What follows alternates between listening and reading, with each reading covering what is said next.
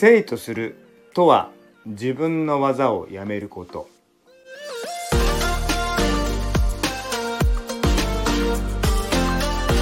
こんにちは誠です。ショートシリーズ週刊。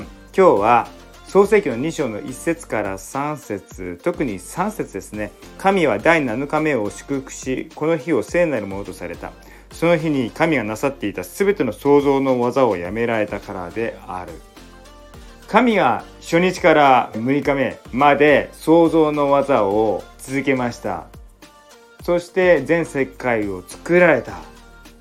第7日目に全ての創造の技をやめられた。ということがこの第7日目が特別な日となったということです。私たちも同じようにその神様のイメージに作られているので自分が今まで1週間やってきた仕事もしくは学校の課題すべきことそういったものを一旦置いて何もしない日を設けます。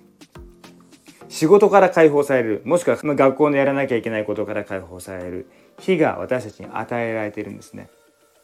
そうやって私たちは礼拝に集まるわけです。自分たちのああれやんなきゃなこれやんなきゃなって思う思いをひとまず置いといてやめて神の前に出る。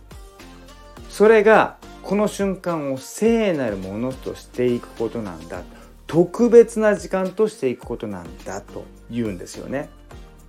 これとても大切なことです。例えばですねまあ私は仕事をしてる時に自分の子供が脇にやってきて「お父さんお父さんお父さんお父さん」ってこれ見てあれ見てこれがあったのこんなことがあったのすごい楽しそうに話しかけてくれるんですけどやっぱり仕事モードの時っていうのは聞き方が片手間ですよね。ちょっと申し訳ないんですけどどうしても「ああああああすごいねすごいね」って言いながらカタカタカタカタカタカタやってるわけですよ。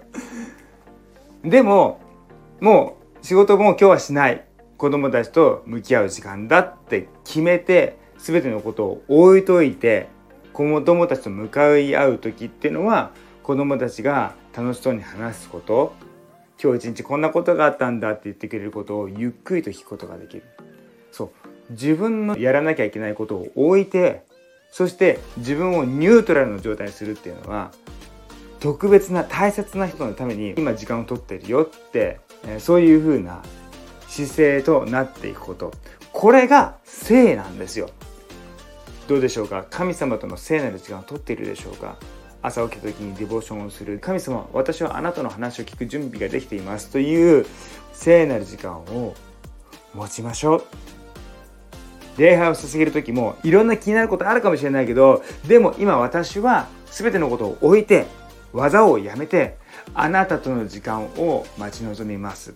何もやってません。あなたの言葉を聞く準備はできてます。そうやって大切なお方神様。